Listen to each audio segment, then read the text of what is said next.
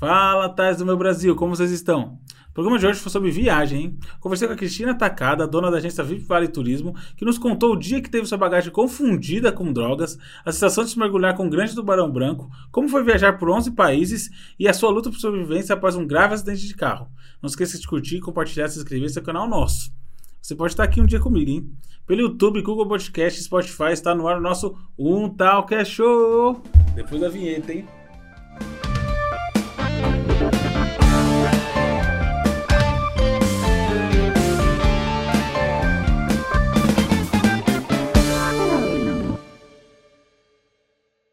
Convidada de hoje com vocês, Cris Tacada, pode entrar.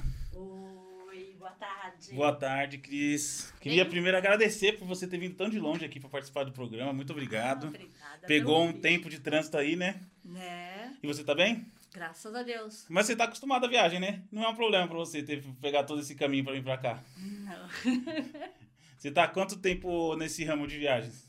Da agência de viagem desde 97. 97? 97. Quantos então países são- você conhece? Ah, países nem tanto, porque acho que eu conheço uns 11 países. Oh, nem tanto. Ah, se você considerar que são quase 200. ah, mas né, nossa senhora, tá bom 10%. demais. E estado do Brasil, conheceu todos? Não, não conheço tudo. Tem vários. O Brasil tem muito Tem lugar muito, né? bonito pra conhecer. Tem. E não, a gente vai aos pouquinhos, mas tem muito lugar Tem ainda muito que eu- lugar ainda, né? E qual a viagem mais marcante pra você, de lugar bonito, assim? De lugar bonito, aí é difícil. Dentro do Brasil? Ah, você escolhe. Fora do Brasil. Fala um dentro e um fora, É, tá. Fora do Brasil, entre África do Sul e Ushuaia. São Caramba. dois lugares, assim, que me deixaram, assim, impressionada, sabe? Quando você fica, assim, literalmente de boca aberta, por causa da paisagem, tudo, tudo. Até quando você tá andando de van pra fazer aquele traslado, né? Você fica assim, olhando na paisagem, meu, é muito bonito. Caramba, e a África do Sul você fez, foi, foi pelo deserto mesmo? Foi pela savana?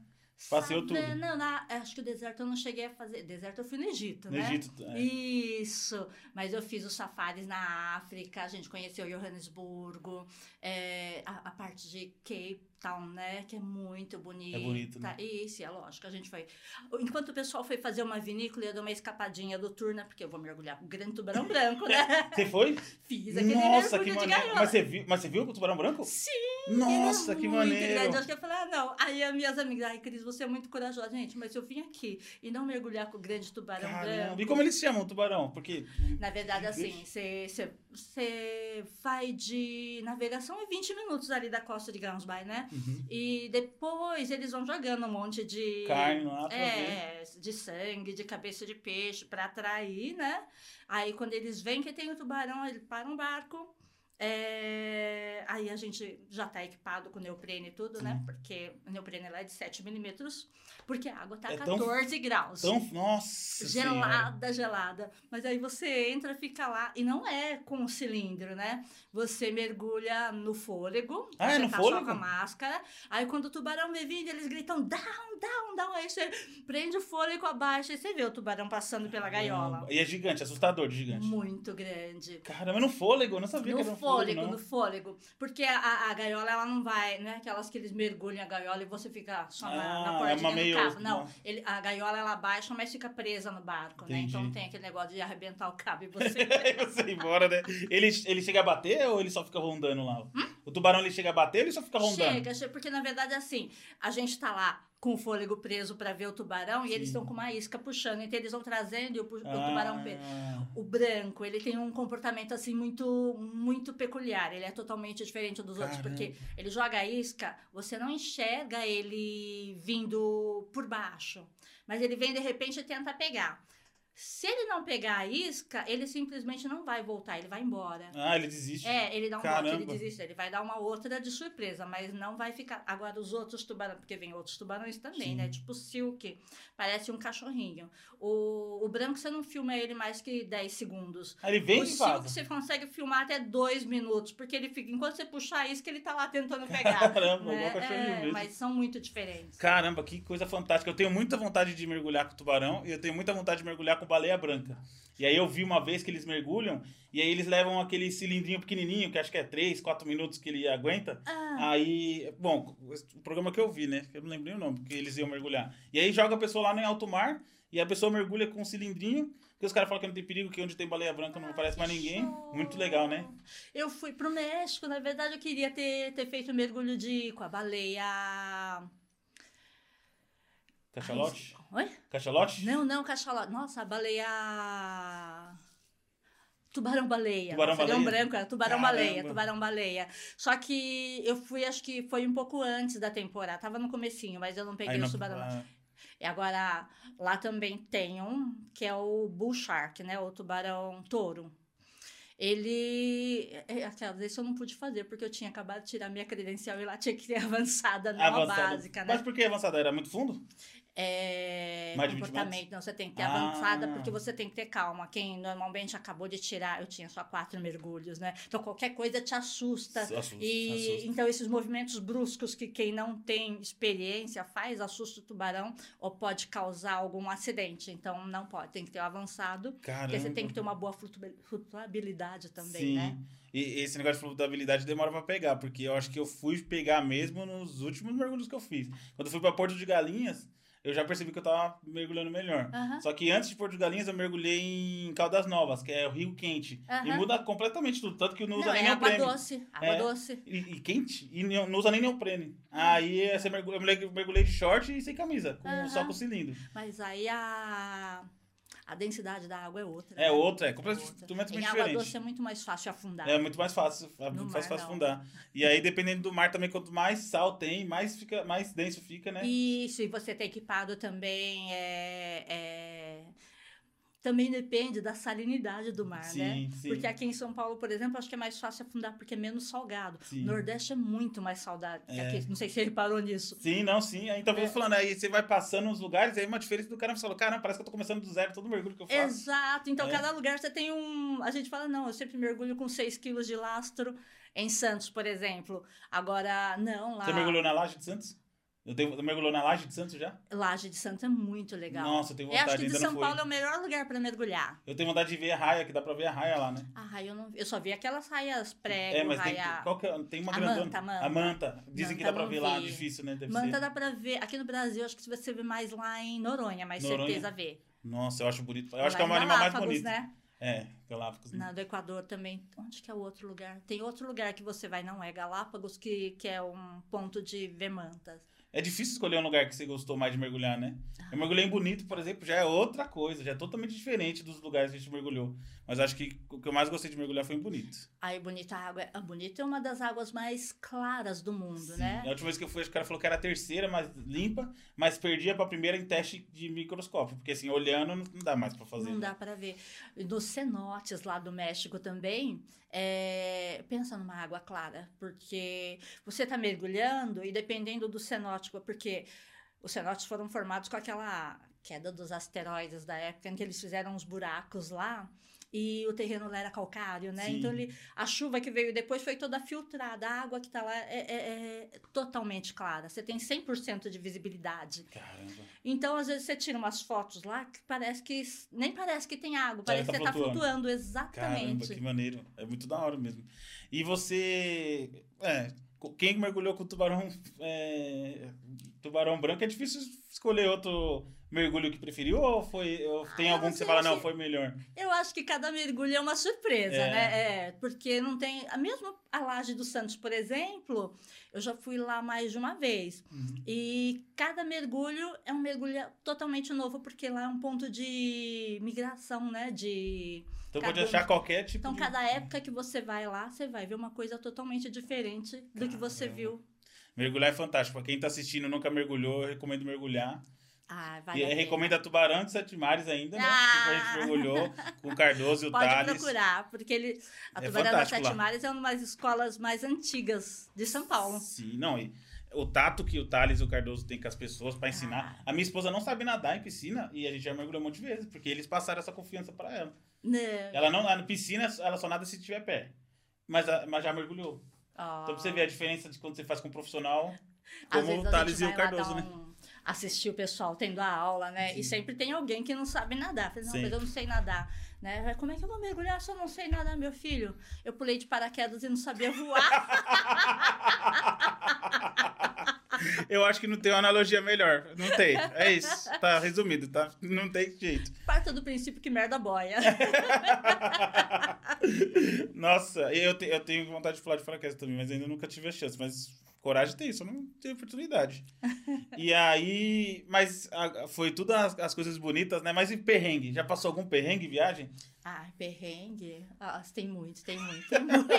a gente tem tempo, pode contar, não tem problema não. Gente, quando eu tava em Ushuaia, eu quase fui presa. Quase fui presa? Quase fui presa, porque uns amigos meus, é, tem uns amigos meus que moram lá, né? Então toda vez que vai alguém do Brasil, eu falei, ai, gente, traz alguma coisa assim, tipo paçoca, é, uns doces, é, né? Normal, Comida né? que lá, aqui a gente come e nem dá bola, mas a bala sete belo que eu tava comendo. que tava né? comendo, é. E isso aí eu comprei, né?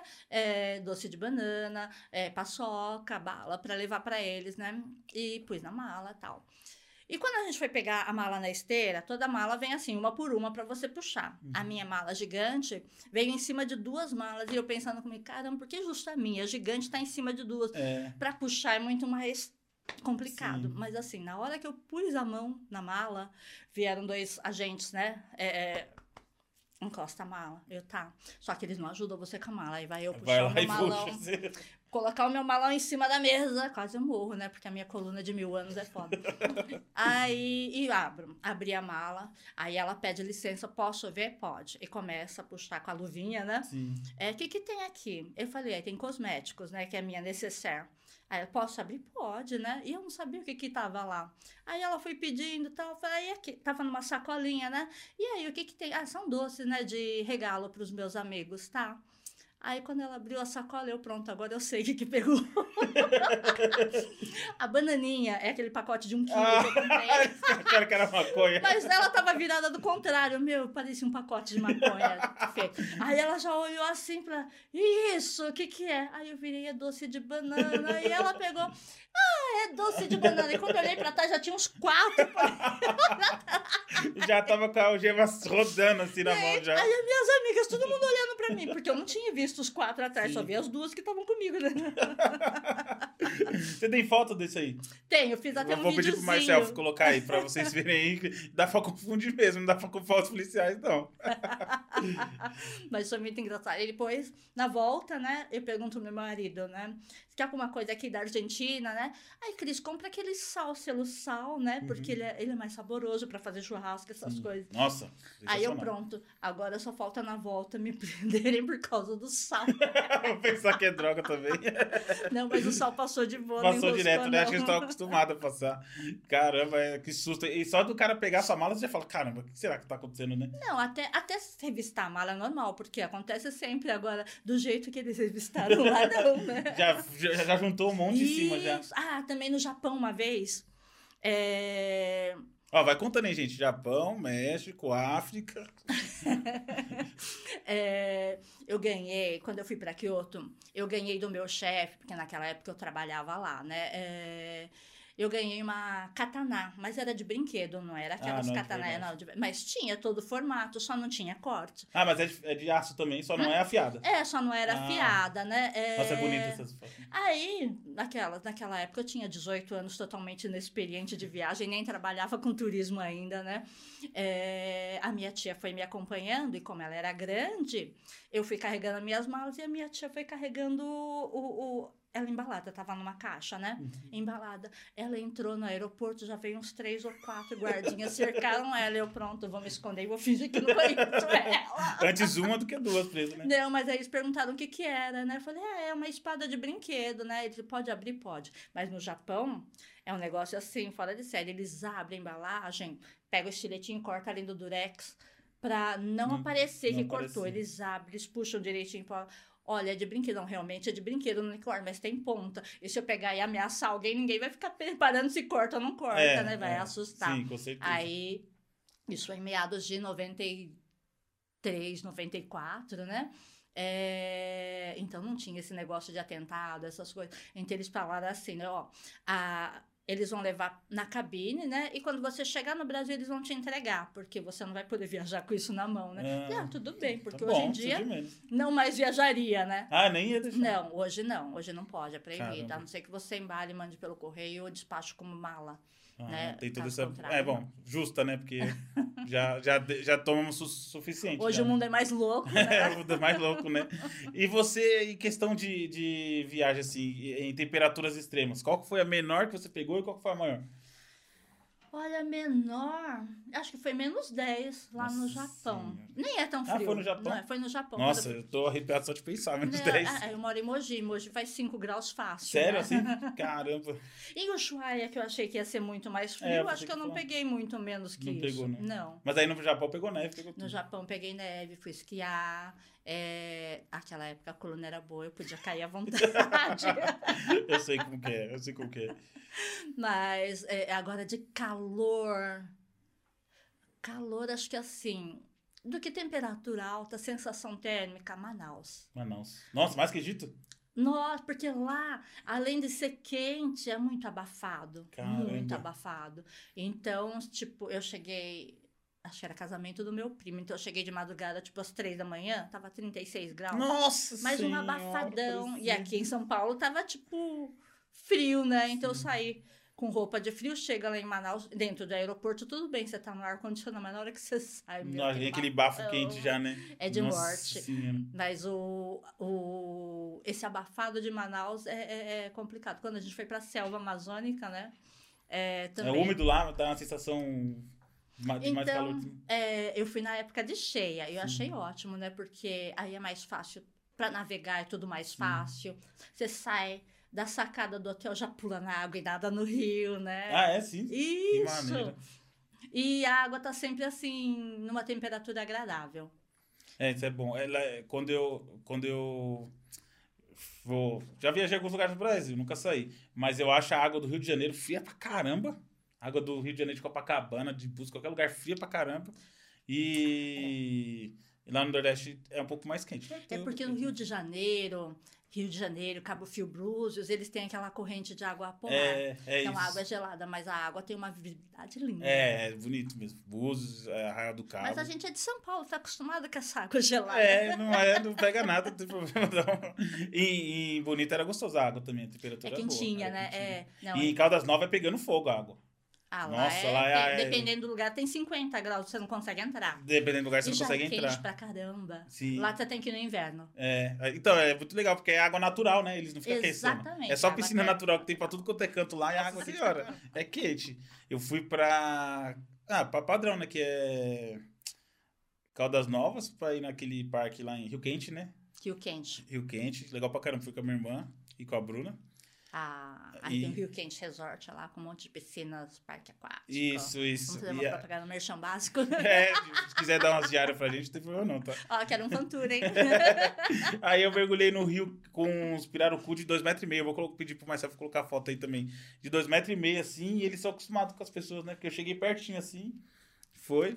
É porque eles entendem que você não é um predador, né? É, Diferente entendem. de quando você tá na, na vida selvagem normal. Sim, né? é, ele já fica longe é. já, né? Nossa, lá em. Manaus? É, lá em Manaus. Manaus não, na selva, na verdade, né? É, Esqueci o nome da cidade. É, Eles têm um criadouro de pirarucu. Nossa, e é enorme pirarucu. né? Pensa num peixe, que acho que o melhor peixe que eu já comi na vida é o É bom também, né? É muito saboroso. Mas eles têm um criador. Então, tipo, eles deixam você meio que pescar numa varinha, né? Pra você sentir a potência do peixe. Meu, ele é muito grande. Não, ele é muito gigantesco, forte. quase um golfinho, bicho. É Acho que capaz de você tentar puxar ele, ele te puxa pra Ele água. puxa pra mas água, ele é, é. muito grande e forte. Eu comi, lá em Bonito, eu comi pacu. E tem umas costelas desse tamanho, parece o... Pequenininho. É. Meu, meus pacotes desse tamanho. é. Senhora, dei azar então lá de pegar. Mas é saborosa também. É gostoso também, é muito bom, Bom. lá em Pacu. Gente, comer é bom. O Pacu lá em Comer e viajar, duas coisas que eu gosto. É, as coisas que você mais gosta, já foram pensar? Uhum. Ele É por isso que você trabalha com viagem e casou com um chefe. Ah, ele nem era chefe Ele quando a gente conheceu. Não, não, não. Você influenciou, então? Aí, aí, ó, quem sabe? Não, então, porque na verdade, é, quem cozinha muito bem é minha sogra. E perto do que ela cozinha, ele não achava que a comida dele era boa o suficiente. E sabe quando é que ele percebeu que tava, tava boa, assim, de começar a, a, a se arriscar, né? Uma vez a gente foi num, no Center Norte. Tinha um, a gente chegou cedo, porque ele tinha uma lanchonete dentro de uma pista de patinação, onde agora é o Expo Center. né? Ah, sim, sim. É, chamava Rock and Roller, era bem legal. E aí, é, a gente chegou cedo e falou, ah, vamos almoçar aqui no shopping, né, tá mais fácil. E tinha um restaurante lá que era rodízio de massas. Vamos, vamos provar. Pensa que tinha, assim, mais de 15 tipos de massa e eu não consegui comer duas. Nossa. Porque o negócio era muito ruim. Muito, muito ruim. Né? É, aí, aí que o Antônio falou, nossa, qualquer molho que eu faça não chega nem perto da minha mãe, mas dá de 3 a 0 nesses aqui. E aí na Rock, era lanchonete, fazia hambúrguer, sanduíche, essas coisas. Ele começou a se arriscar a fazer pasta. Aí ele servia um molho à calabresa e um molho ao sugo. E começou a sair mais que lanche. Caramba! Aí que ele se ligou que, pô, tem o dedo da minha mãe também aqui. Isso, aí o pessoal começou a pedir a massa mais. E aí ele começou, tipo, se arriscar mais, né? É, Inventar. E aí, depois, quando ele já não tinha mais a lanchonete, a gente. Eu tava no Japão, né? Vocês estavam juntos nessa época, não? Oi? Estavam juntos nessa época, não? Né, A gente tava começando, mas não Começando. tava junto ainda. Uhum. Quer dizer, tava junto sim, tava junto. Aquela... Nem lembro mais. São mais de 25 anos, então. Nossa. Aí, não, tava junto sim. Aí eu tinha um contrato para, tinha um contrato de um ano ainda para honrar lá no Japão. Então eu Uhum. fui pro Japão, fiz e ele foi me buscar, né? Olha, no auge do Fall in Love ele foi me buscar lá no Japão. Caramba, já é uma É, prova, é. Hoje em dia eu ligo para ele e falo, amor, vem me buscar aqui no dentista. E começou a chover. Ele, chama um Uber. Eu vou defender ele e vou falar que do- daqui pro Japão não tem Uber, né? Não tem como Não é? fazer. É. Poxa vida. Aí, ele, come- aí ele viu que ele levava jeito pra coisa. Isso, aí a gente. Quando eu voltei do Japão, a intenção era é, é, continuar na minha área. Na verdade, antes disso, eu, eu, eu me formei em patologia clínica, né? Ah, é, tem essa Então, eu ia continuar a faculdade de biomedicina.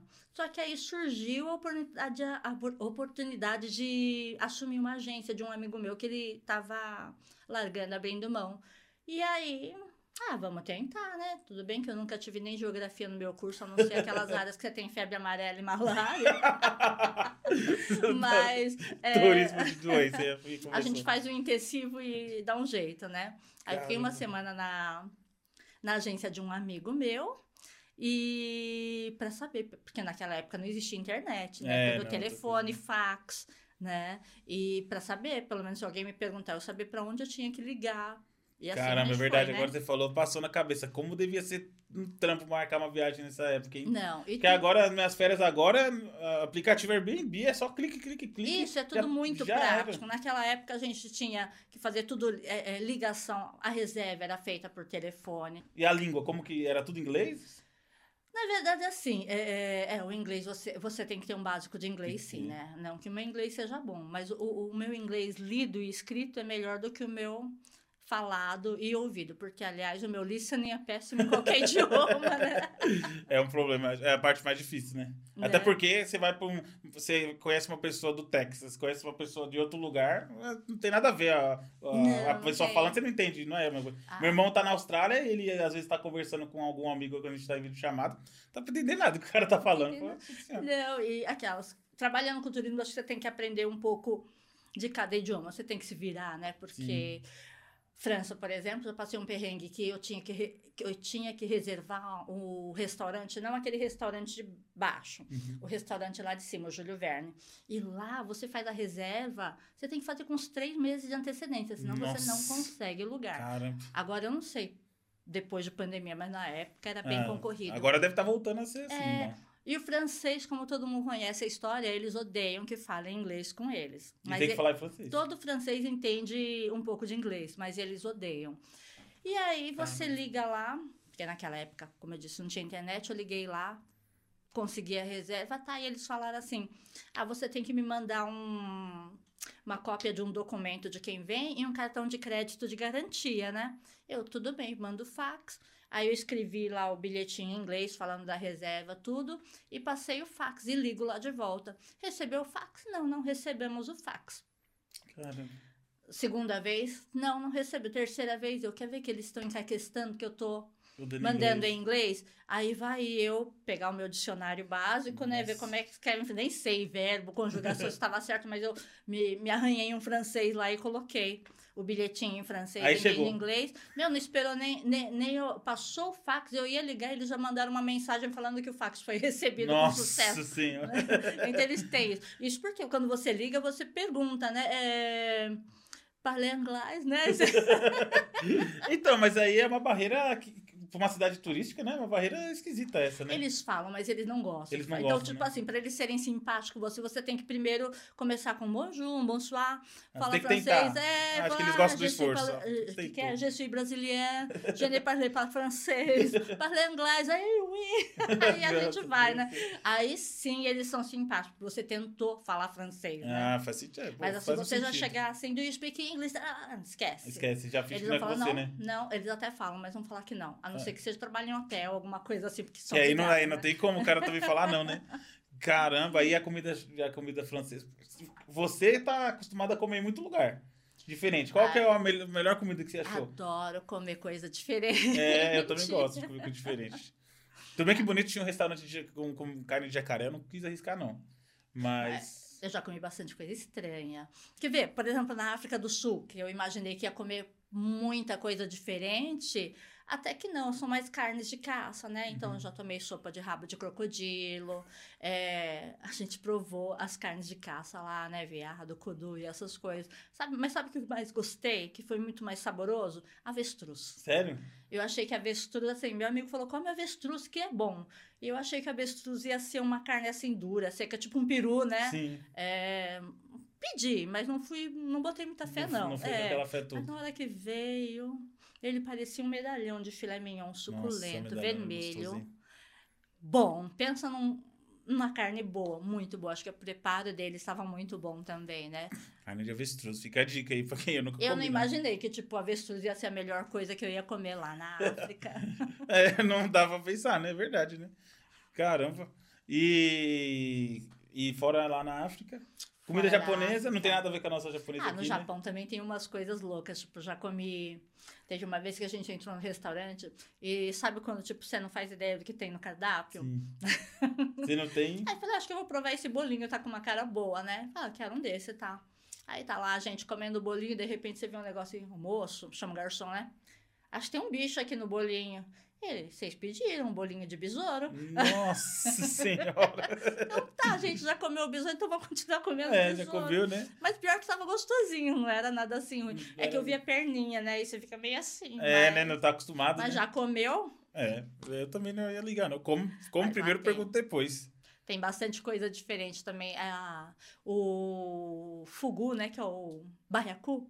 Sim. Você tem aqueles restaurantes Ah, tem que fazer com todo. É, cuidado, Eles né? são especialistas, não é qualquer um que faz. É, você tem porque que fazer tem um que curso, porque Sim. tem que tem o jeito certo de Tem limpar. a glândula que tem que tirar certinho, Isso, tem né? veneno, porque Tem senão você pode morrer envenenado. Mas também tem aquele negócio, você tem que colocar um pouquinho do veneno na carne, porque ela tem que formigar levemente a sua Ah, é? língua. Tem isso? É, tem isso. Caramba, então, ele- então eles tiram, Se ele errar eles- na dose do veneno, você já era. você tá na mão da, da, da- do É, bom humor é que do- alguns restaurantes você vai lá e tá escrito aqui, aqui nunca morreu ninguém. Depois ninguém sabe, mas... Estamos a zero dias com morte de clientes aqui na é, frente. isso, aqui nunca morreu ninguém. Caramba, Então, não sabia. Ele, aí você sente formigando na língua Você mesmo? formiga. é, Você já foi para o norte, né? Sim. Você já comeu aquele. é, Ai, como é que chama? É, é uma folhinha. Acho que tem no tacacá naquela sopa, esqueci o nome da folhinha. Ah, sim, acho que eu sei o que você tá falando. Sabe qual que é? Sim, Ela também dá um formigamento. É um negócio parecido. é um negócio parecido. É, só que é tóxico. Isso que pode matar se estiver errado, né? É a carne de peixe comum? Ou É saborosa, ela é saborosa, isso. É diferente, mas é saborosa sim. Caramba, é, é um risco. Eu, já- eu acho que eu vi um filme uma vez que come mostrava. meio com o cu na mão, mas. É, com o cu na mão, porque, nossa senhora, fica com medo mesmo. E aí, e aí eu. Acho que a coisa mais diferente que eu comi foi o gambá, que meu avô mesmo fez. Gamba, eu nunca comi, não. Lá em Minas já comi gambá, já comi. Eu acho que eu não posso falar que Já comi meu avô pode ser preso. Não, meu avô morreu, então não vai ser preso. Já comi tatu. E tudo de caça Deu mesmo. nas costas? É. na, na época eu era novo, não deu não. Mas meu avô que caçava, e aí. Só que assim, o problema é você ver fazendo, né? Porque é igual porco, você come porco na- normalmente, você nem liga. Agora lá em Minas você vê que o vô vai matar, que você. Nossa, você fica com você Meu tio pesado. fez Até sentiu uma cheiro vez. também. Meu tio uma vez comprou um leitãozinho pra engordar ele pra comer no Natal. É, isso. Aí o meu priminho ia lá, dava comida pro porquinho, bonitinho, todo, como se fosse um bichinho. É, virou e quando bichinho. chegou a época do Natal? Nossa. Aí os homens falaram no galpão, mataram. Mas o bicho grita, grita igual uma criança. E o meu primo chorava. Grita igual uma criança E a gente mesmo, chorava com ele. Nossa, é um barulho... É, E é normalmente eles faziam o porco, mas assim, é, é, tipo em pedaço, não Ah, assim. você não vê a perna dessa do vez, porco, né? dessa vez eles pegaram o porco, porque ele não era nada assim tão grande, né? E puseram, igual dos desenhos, bota uma maçã na boca e assa naquele. Não. Ah, é. Aí meu primo passava lá na mesa da ceia e chorava. Chorava. E faz explicar, né? Aí já deu uma lição da, do, do mundo carnívoro de uma vez Acho só. que ele não come carne de porco até agora. É capaz de não comer mesmo. Eu comi, aí eu comi essa aí, meu avô, aí meu avô pegou, matou o bicho, eu falei, eu não vou comer isso. Aí ele, tá bom, então você não come. Aí ele faz tudo, né? Tira a pele. E aí ele chegou uma hora, eu tava com meus primos lá, com meus tios. Aí, que meus tios tem uns mais novos que eu, né? Meu avô foi, foi ativo até o final da vida dele. E aí ele chegou lá com um pedaço de carne que a gente comeu, nem percebeu, né? Aí quando ele falou, isso aí que é o gambá. Eu falei, nossa, você já Ah. comeu. Já era, agora Já eu de comer. É, mas é meio hipocrisia, né? Porque Mas é meio bicho igual- psicológico, é, né? meio É psicológico, é, totalmente é, psicológico. bicho igual qualquer outro. Eu acho que ah, você ainda é mais nova, mas a minha geração é, é geração de raiz, né? Tipo, a gente matava o frango pra comer fresquinho, É, né? Não tinha pronto no supermercado. É, tem essa mesmo. É, porque lá, lá em Minas também faziam tudo. Até hoje acho que faz. Compra o. o- vai na, na, na, na vícola e já compra o frango e já mata Isso, o já- leite não nasce na caixinha. É, leite não nasce na caixinha, é isso. É, eu tô acostumado a ver só os bife só. Só, só já tudo pronto.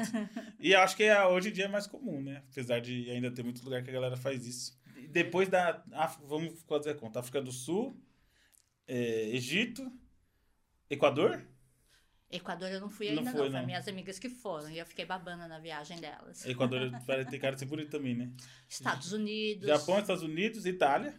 Itália. Itália é um lugar. É que, na verdade, assim, eu sempre. Não, eu sempre não, eu nunca gostei de história quando era criança. Hum, Então, Europa nunca foi meu top list de lugares para conhecer, porque acho que cheirava história, esse negócio, e meio que você tem esse negócio de criança, né, de não Sim, gostar. sim. Mas aí o meu marido ele foi convidado para fazer um curso de especialização de pizza na Itália. E naquela época, tipo, deu para juntar dois feriados, né? Tipo, feriado de 21 de abril com um de maio. Uhum. Então a gente emendou os dois feriados, fechou a agência Ficou e lá. deu uma esticadinha para lá os dois. E foi um lugar que me surpreendeu bastante, porque sabe quando você não, não tinha muita expectativa? Mas todo lugar que você ia era assim, de um capricho na decoração, na jardinagem, a paisagem, bonito, né? É, você vai, e cada lugar tem uma característica de tipo Roma, Roma é grandiosa, né? Cada, cada lugar que você vai você tem um monumento, É, né? Olha, aqui né? foi a pedra que César tropeçou. né? E agora, se você vai mais pro interior, pra costa, porque meu marido é, é nascido lá de, de Salerno, na costa chilentana, né? Uhum. Um pouquinho mais para baixo da Malfitana. Mas é um lugar muito bonito, de praias maravilhosas. A terra onde ele nasceu é assim, é uma montanha. Aí em cima tem um castelo e a cidade é toda em volta. Nossa, feudalismo total, né? Meu, é, Proteção porque meu, é muito bonitinho e tudo muito assim arrumadinho, sem sujeira, né? É, Aí você fica encantada. É, porque ele tá acostumado a ler, ler sobre a Itália, né? A gente lembra sempre da época medieval, né? Só ficam os monumentos da época medieval, de resto Isso, acho que tudo. Roma é um dos poucos lugares, porque não tem, não tem só os monumentos dos romanos, porque a Itália mesmo não era toda a Itália naquela Sim. época, foram conquistas, né? Uhum. Tem muitos monumentos da Grécia, lá, lá perto de Salerno tem uma cidade que chama Pestrum. Pestrum, ela é toda cheia de monumentos gregos, ruínas gregas, mais Caramba. conservadas do que na Grécia. Sério? Uhum. Caramba. Aí é um.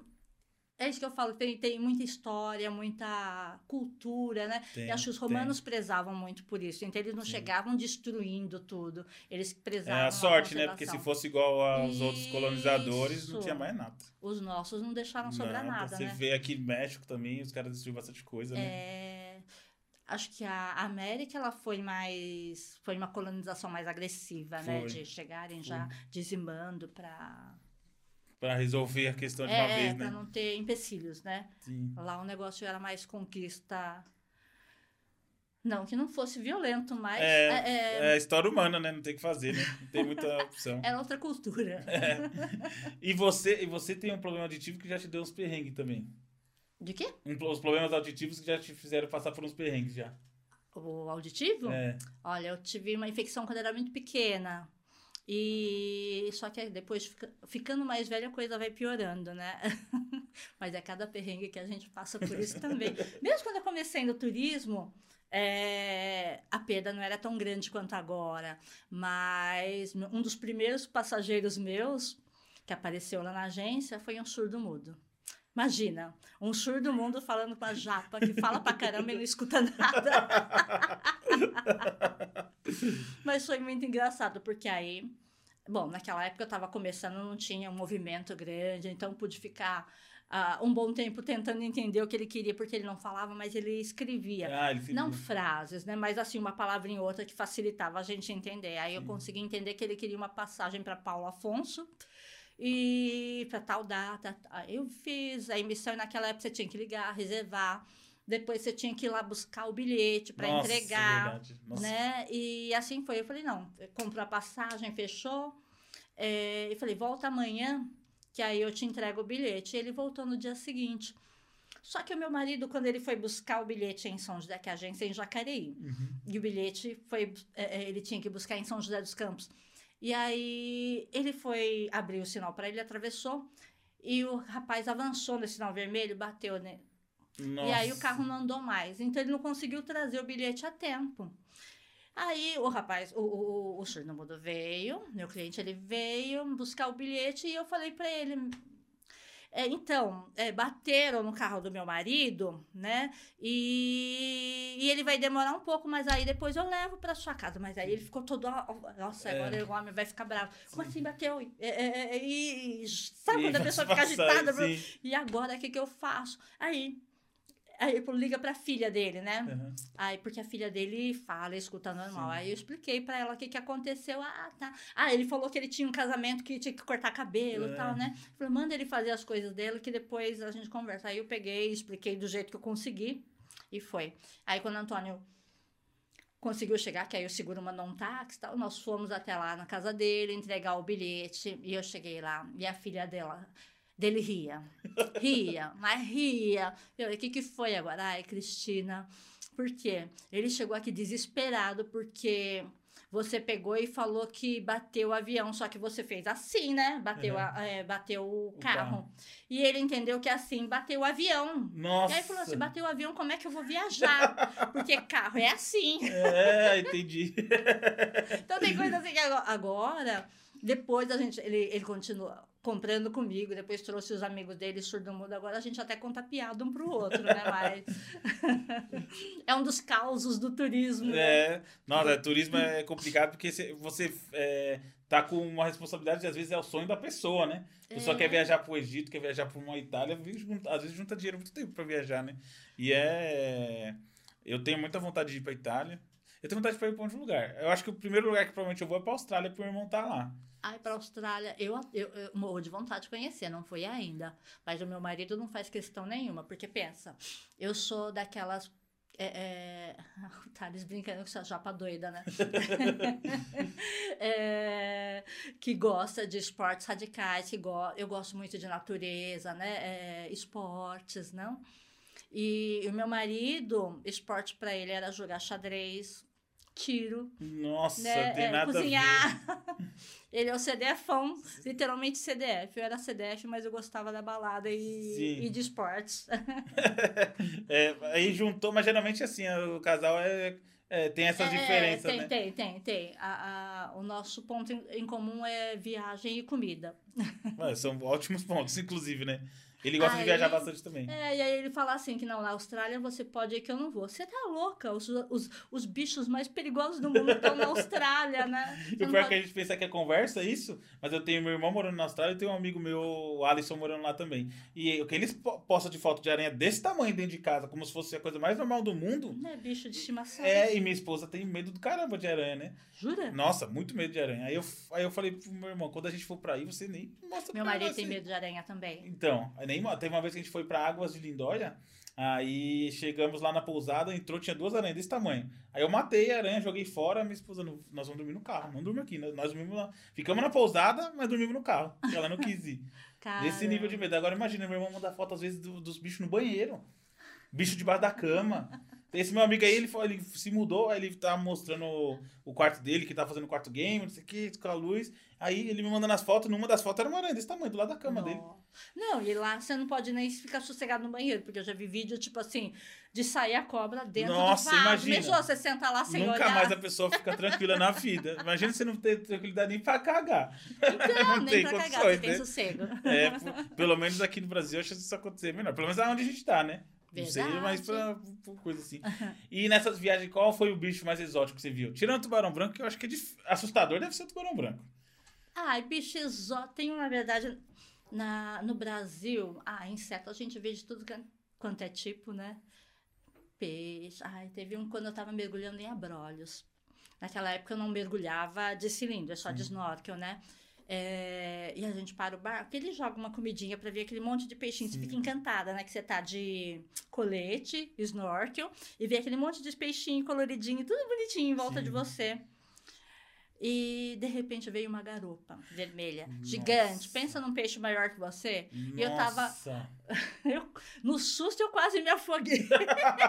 Porque, meu, não- eu não tava preparada pra ver um peixe daquele tamanho chegando perto de mim. Aí o Nossa. rapaz que tava junto, ele, calma, calma. É, ele só quer a comidinha.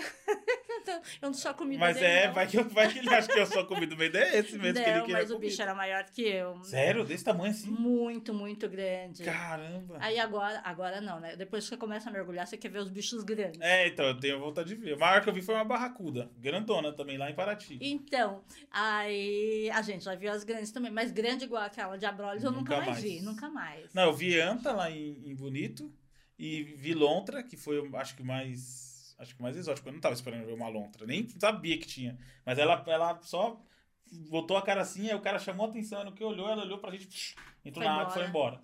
Aí o cara falou assim: ó, é, pode ter sucuri, pode ter todos os bichos aqui. Não tem como a gente controlar.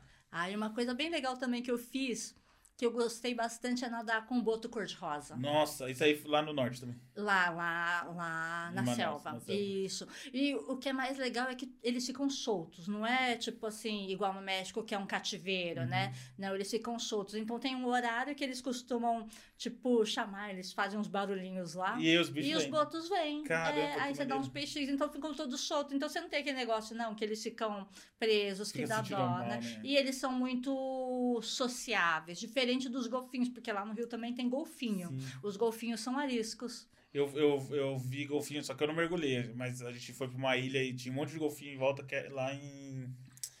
Ah, é aqui em São Paulo, esqueci o nome. Ca- Esqueci o nome da cidade, tá na minha cabeça. Cana alguma coisa. É na direção de Cutia lá, de, Cutia, de Curitiba. Esqueci. Cananéia.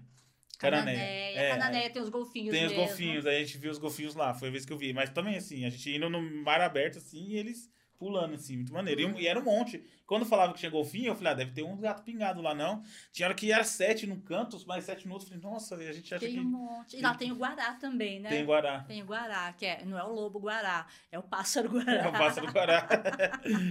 é, Lobo Guará tinha lá na, da, na cidade do meu vô, da minha mãe, que minha mãe mora agora, lá em Juiz de Fora, tem, tem onça também, que esses dias tinha uma onça solta até na cidade lá.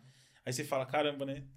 Não, uma coisa que eu não esperava ver era uma notícia que tinha uma onça solta no meio da cidade, né? Olha, a gente viu onça tanto na selva quanto no Pantanal. Pantanal Então, no a gente Pantanal. bastante. Bonito, eu, eu fui pra Bonito, Bonito é perto, mas não chega a ser Pantanalzão, né? Eu acho que é bonita tem até um passeio de um dia, é, Tem. um day use, né? Lá Tem. na fazenda em Miranda, onde eu fiquei. Tem, tem no Pantanal tem- Sul.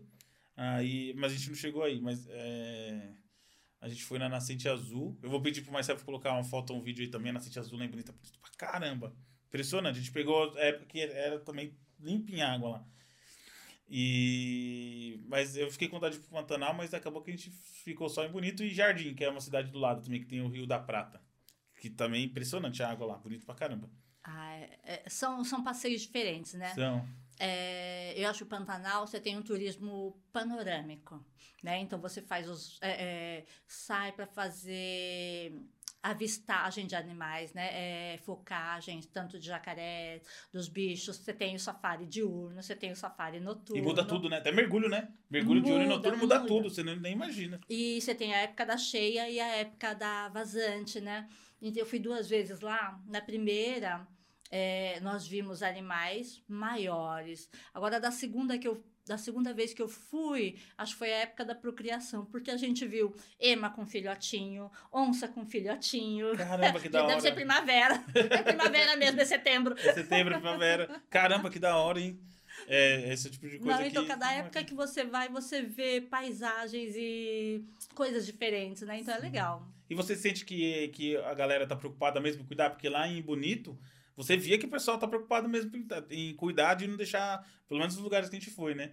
Porque você tem que tomar banho até antes de entrar na água pro cara garantir que você não tá com bronzeador, não tá com protetor, não pode nada. Os caras são chatos pra caramba com isso. Eu acho que hoje em dia, sim, a- as pessoas, tanto é, é, do próprio local turístico, eles têm mais consciência Sim. de preservação. Né? É, no México também, é, você não pode usar o protetor solar normal, tinha que comprar aquele biodegradável. Sim. Então eles viam qual protetor você estava usando para deixar, senão eles mandavam você lavar e É, passar o outro. é assim, mandava tomar banho. não... Noronha também exige o biodegradável. Agora pensa, onde é que você acha o biodegradável aqui no Brasil? Você É, não acha? É, é. Então, já que eles exigem, eles podiam ter é, algum local que vendessem, né? Mas Ah, é- você chega lá, se você não tiver levado, é sem. então, não, não achei. Acho Não que tem achei. um outro lugar que vende, mas não é fácil achar, não. Sim.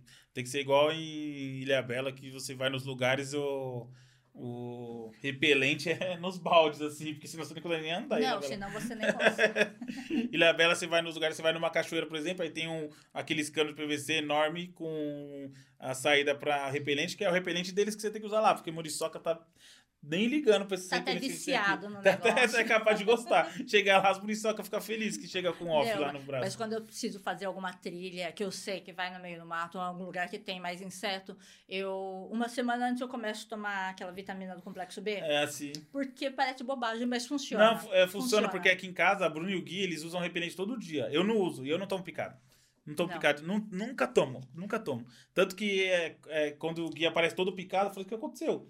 Por que o Gui tá falei, "Oh, tem pernilongo aqui. Falei, nossa, nem sinto. Não sei se eles não. Não sei se pernilongo é diabético, não quer me picar, não sei se ele não consegue passar pelo coisa, mas eu não sinto nada. nada. Só que as muriçoca não, as muriçoca arrebentam. Muriçoca vai, não, tem, não tem preconceito. Não tem preconceito, não. Ela é sommelier de sangue. O que aparecer, a muriçoca pega. E lá Não liga é novilho, se Não é liga, não liga. Minha esposa tem alergia. Uma vez ela tomou duas, três picadas de muriçoca, já deu febre já.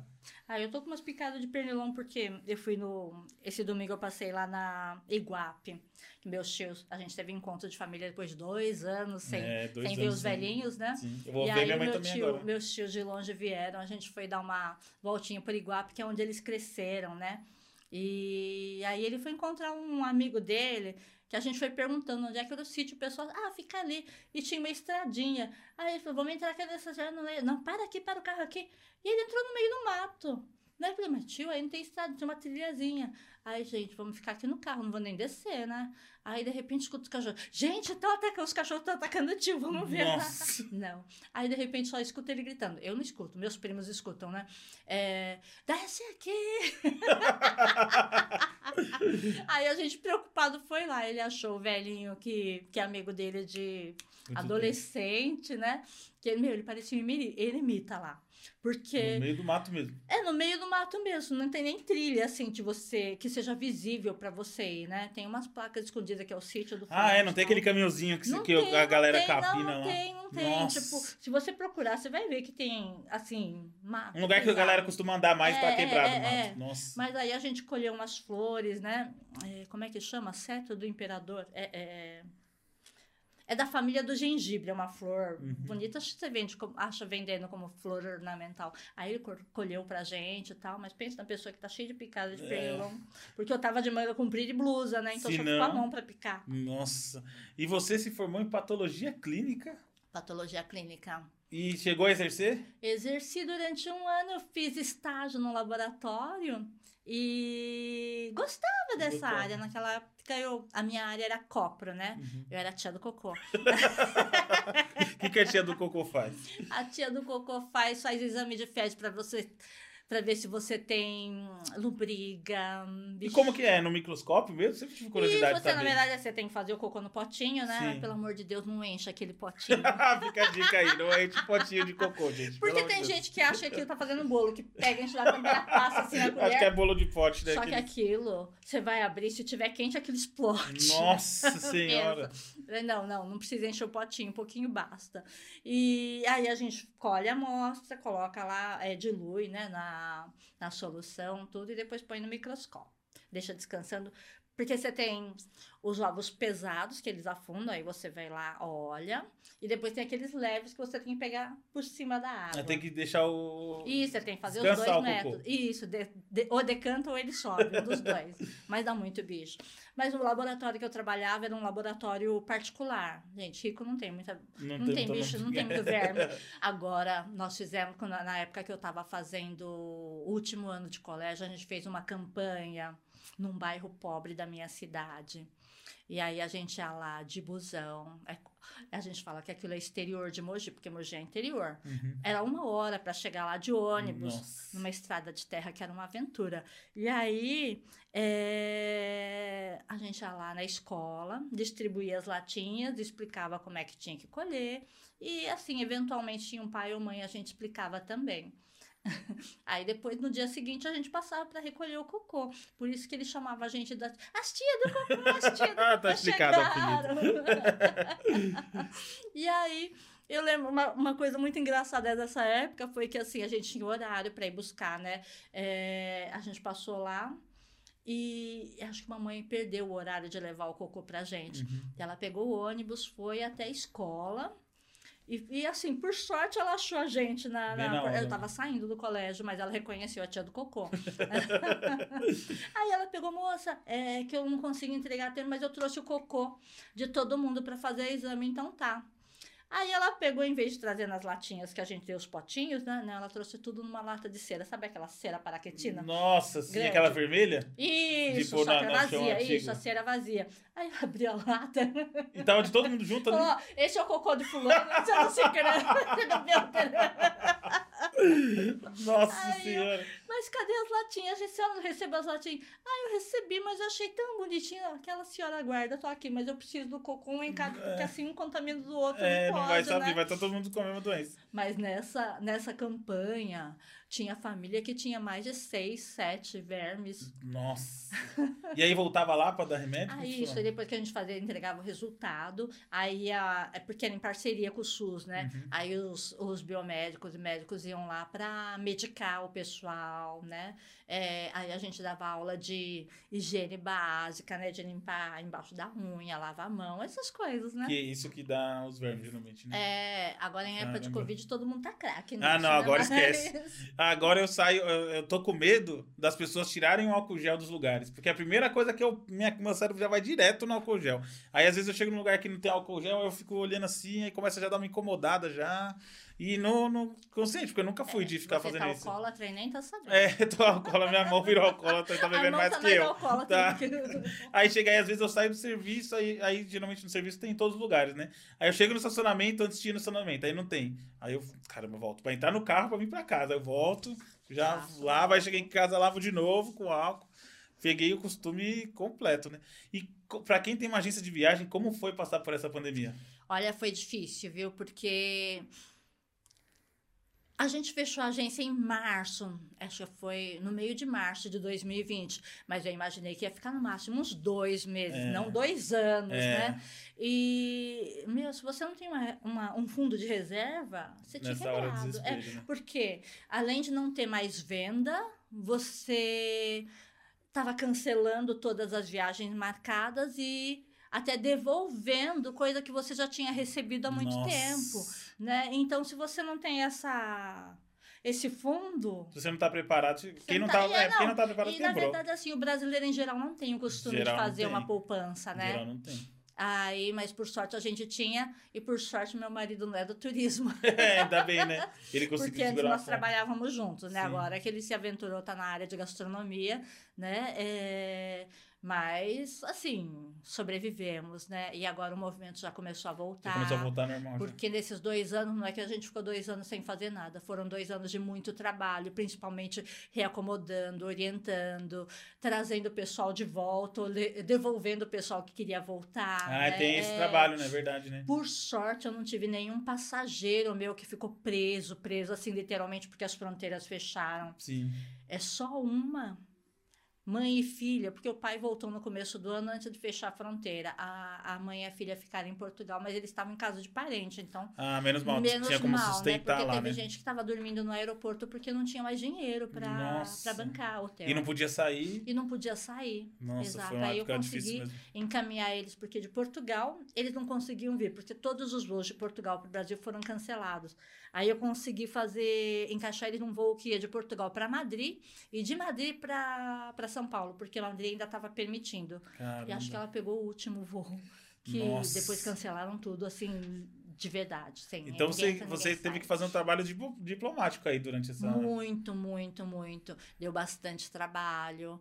É, Orientar as pessoas. No né? começo, pra saber, era difícil, né? Pra orientar, né? Porque no começo tava muito na dúvida do que tava Não, e acontecendo. tava, no começo estava tudo assim muito vago. A gente, Sim. a gente mesmo não sabia, eu mesmo nos primeiros de março até setembro, eu não saía de casa. É. Meu marido saía porque ele tinha que trabalhar, não tinha jeito. Mas aí ele chegava em casa, nem abraço, nem beijo. Aí ia lá, tirava a roupa na lavanderia, É, é tomava um banho shh, de álcool. É a mesma coisa aqui. Mas era assim, né? Porque a gente não tinha noção de. Não tinha. Aí, conforme a gente foi entendendo como é que se contaminava e como se precaver, né? Aí foi baixando um pouco a, a neurose, né? É, mas aqui também foi assim. Aí eu chegava, já ia direto pra lavanderia, tirava toda a roupa lá, tomava banho, aí depois ia fazer qualquer coisa. E é um cuidado que, pelo menos antes das vacinas, ninguém aqui em casa pegou nada. Eu peguei quando eu já tava com a terceira dose, peguei. E eu ainda fiquei zoado. Ficou ruim? Fiquei. Aí eu fiquei, eu, eu saí do serviço, aí cheguei em casa, do, do caminho do serviço pra cá eu já fiquei ruim. É impressionante. É, foi muito rápido. Aí eu, caramba, eu devo estar com alguma gripe, alguma coisa, vou descansar. Aí, lógico que era meu fim de semana de folga, né? Lógico, né? Aí deitei, no, no- no- aí fiquei o sábado, comecei a passar mal, aí fiquei um pouco falta de ar, só que aí eu fiquei com medo, né? Aí fez exame? É, aí eu fui, aí eu já fui direto no hospital. hospital. Aí já cheguei lá, já falei, ó, tô com suspeita de Covid, já pra me isolar. Aí cheguei e tava com 40 de febre. Aí quando eu cheguei com 40 de febre, eles já me deram Já prioridade, já encaminhou tudo. Aí já fizeram o exame, e era na época, eu fiquei doente na época que tava sem exame aqui, que era no começo do ano, tava sem os exames. Aí eu, não, mas aí como eu tava com 40 de febre, eles já deram prioridade, já foram fazer todos os exames, fez de influenza, fez do Covid, aí já me isolou, aí só acho que aqui eu fiquei isolado no quarto. E, mas eu fiquei com muita dor de cabeça três dias direto, muita dor de cabeça, Chegou a febre. perder paladar, essas coisas? Não, é gordo, né? Eu devo ter perdido, mas acho que é tão. O meu paladar é tão grande que o Covid só fez uma. Só deu uma coceguinha assim, só. Não chegou a pegar, Você não. quer emagrecer porque eu não ia conseguir comer? É, não, pensei que falou, finalmente, né? Eu, até esse dia eu tava pensando em escrever um conto que é o pessoal pegar o vírus do Covid e transformar num remédio pra emagrecer. Vai lá e tira o paladar da pessoa por dois meses. Não duvido, não, que isso aconteça um dia. Meu marido pegou Covid também, foi antes da vacina. Nossa, foi antes da vacina. Foi, Foi, susto. foi. Mas ele teve sintoma leve e eu não peguei. Você não pegou. Coisa ruim, não pega essas coisas. Minha esposa aqui também não pegou. Não, mas ele pegou. é, na verdade, ele nem achou que fosse Covid, porque ele sempre tem, de vez em quando, todo, todo inverno, ele tem aquela garganta inflamada, inflama a garganta, aí ele tem um pouquinho de febre, mas passa. Aí ele achou que ia ser alguma coisa assim, né? E, e eu tinha saído pra para guiar um grupo. Então eu tinha feito o teste Covid, tinha dado negativo, a gente passou quase um mês viajando, mas todo mundo fazia teste, porque você precisava fazer o teste para embarcar, essas Sim. coisas, né? Então tava negativo, todo mundo fez negativo, né? E aí quando ele tava com isso, ele pegou e falou: "Nossa, acho que eu vou". Eu falei: "Vai logo na farmácia e faz, que aí você já desencana, Sim. né?" Tá. Aí deu positivo. Nossa. E aí ele tá sozinho em casa e eu fico preocupado porque naquela época a gente não sabia ainda como a pessoa ia reagir, tinha gente- muita gente morrendo, Muita né? E- gente morrendo. e eu viajando não podia voltar. Mas graças a Deus foi só esse sintoma de garganta, uns dois, três dias de febre. Não perdeu o olfato, não, Não. perdeu o paladar, mas ficou os 14 dias. Ele ficou lá. com medo disso, porque pra ele é importante pra caramba o olfato do paladar, né? E ele ficou morrendo de medo. A gente É. tinha aquele oxímetro em casa, É, de eu outras tinha. coisas. Ah, pensa na pessoa que zerou a bateria do oxímetro. o tempo acho que ele todo. ficou assim toda hora, literalmente, sem tirar. Não, e uma hora que eu acordei, eu também tenho um oxímetro. Aí tava aqui, aí tava 96, 97, aí tem uma hora que eu acordei e deu 80 e pouco. Aí eu já, nossa, já fiquei branca. Já peguei o celular pra mandar mensagem pra ó, vou no médico. Aí eu falei, ó, acabei de acordar, vou tentar de novo. Aí coloquei de novo, deu 90. Inspira. Aí coloquei de novo, aspirei, deu 96. Aí eu fiquei também uma hora com ele, tirando e colocando, esperava, tirando e colocava, esperava. Só que nessa hora, aí eu já senti falta de ar, já senti o pulmão De- doendo, já, nossa, De já. ansiedade, É, de ansiedade já nervoso, deu, né? porque eu falei, É. vixe. Aí, mas aí foi só o susto. Assim, eu não tive nada é, grave, da- Grave. do sintoma, E só dor de cabeça. Não, nada, nada, nada. Aí eu fiquei. Tive catarro. Tive todos os sintomas, menos paladar e olfato. Todos os sintomas que tem, eu tive. Uhum. Menos paladar e olfato. Aí, mas deu três dias assim, eu já fiquei zerado já. É, então ele também não ficou, mas como tinha essa parte de incubação e tal, ele É, dá ficou bonitinho. Ah, mas teve um dia que ele pegou e cor... tava contando que tudo, tu- qualquer sintoma ele tava alerta, né, de medo, porque ninguém sa... Aí ele começou a sentir um negócio, falei, eu acho que é gás, mas tava dando gases dos lugares estranhos. Aí já. Aí às três da madrugada ele ligou para um amigo nosso que é médico. Aí, aí ele pegou e falou, Toninho, tá me ligando às três da madrugada pra falar que você tá com? Mas dá pra entender, dá medo do caramba disso aí, né? Aí eu falei, o médico também deve passar uns, uns Ah, perrengues mais ou menos. passar, deve passar mesmo.